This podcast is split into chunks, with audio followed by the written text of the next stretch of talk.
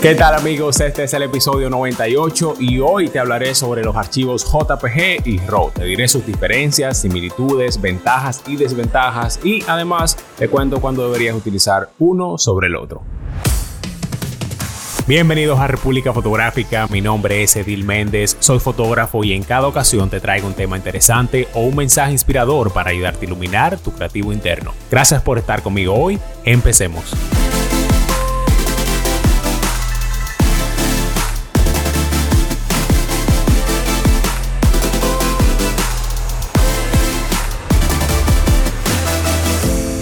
¿Qué tal amigos? Yo soy Edil Méndez. Si esta es tu primera vez aquí, pues muchísimas gracias por pasar un ratito conmigo hoy. Si aún no lo haces, ve a Instagram, suscríbete por ahí, también en mi canal de YouTube y comparte este episodio con un amigo.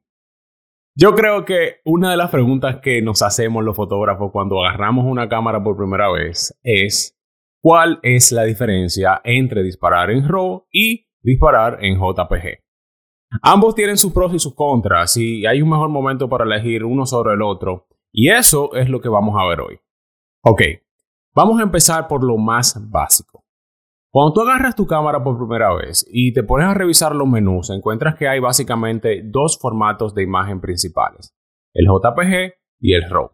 Los formatos JPG producen un archivo que es procesado directamente adentro de la cámara. Y la manera como eso pasa depende de cada modelo y de cada marca, pero básicamente funciona así. En tu cámara, tú seleccionas la temperatura y los parámetros de exposición antes de tomar la foto. Pero luego que la tomas, automáticamente tu cámara decide cómo procesar esa imagen en ese mismo instante. Dígase, tu cámara elige si quiere agregar o quiere quitar contraste, brillo, reducir el ruido, agregar nitidez, todo eso automáticamente. Y ¡pum! Ahí se lo pega a la imagen y la comprime. Según tu cámara, estos archivos están listos para ser enviados por internet o para imprimirlos inmediatamente después que tomas esa foto. Eso significa también que nosotros podemos abrirlos y verlos usando cualquier programa para ver o editar fotos.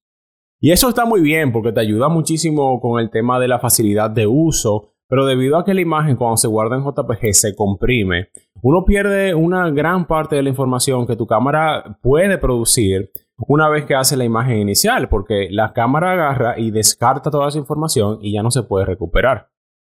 A pesar de que suena como una desventaja, eso de que comprima los archivos al momento de, realizarlos también puede ser una ventaja porque reduce mucho el espacio de almacenaje una vez que se comprimen las fotos dentro de la cámara. Eso significa que los archivos JPG no solo pueden crearse más rápido, sino que también se pueden almacenar en el buffer de la cámara y enviarse a la tarjeta de memoria SD o CF más rápidamente. Y eso te permite poder disparar en ráfaga muchas más fotos y por más tiempo. A diferencia de los JPG, los archivos RAW son archivos que son sin procesar, tienen datos sin comprimir, que contienen toda la información de la imagen. Estos archivos te dejan disponibles todo el potencial de tu cámara.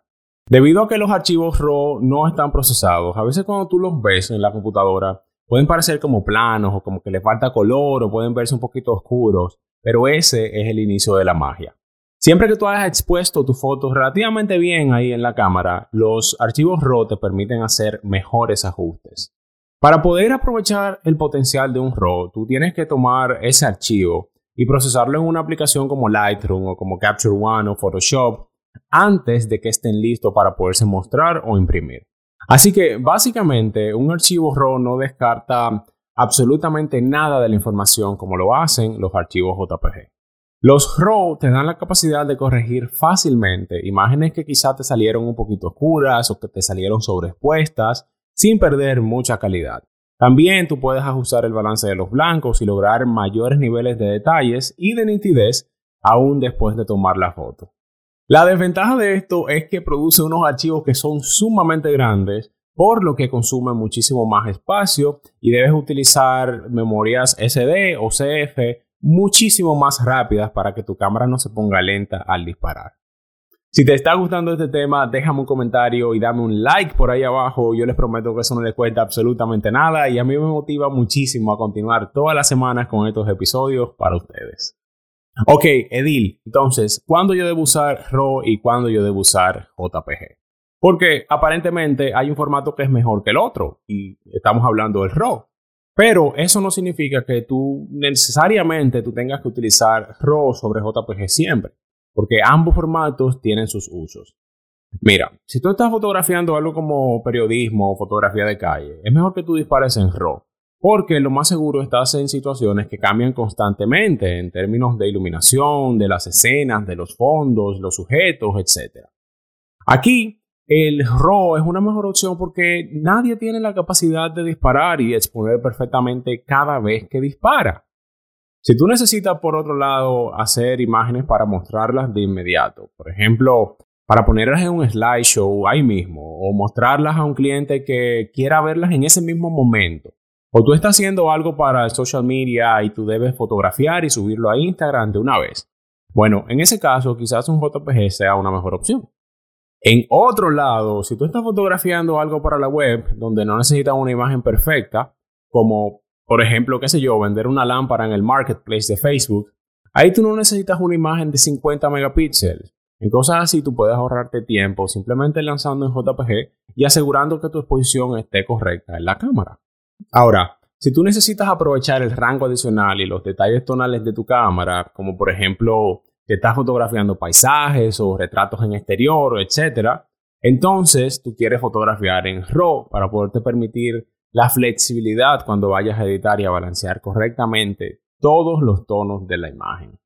Para ahora ya deberían más o menos entender las diferencias entre los archivos de RAW y los archivos de JPG. Así que agarra esa información y júntalo con todos mis consejos y así vas a poder decidir cuál es el mejor momento para elegir el mejor formato dependiendo de tus necesidades.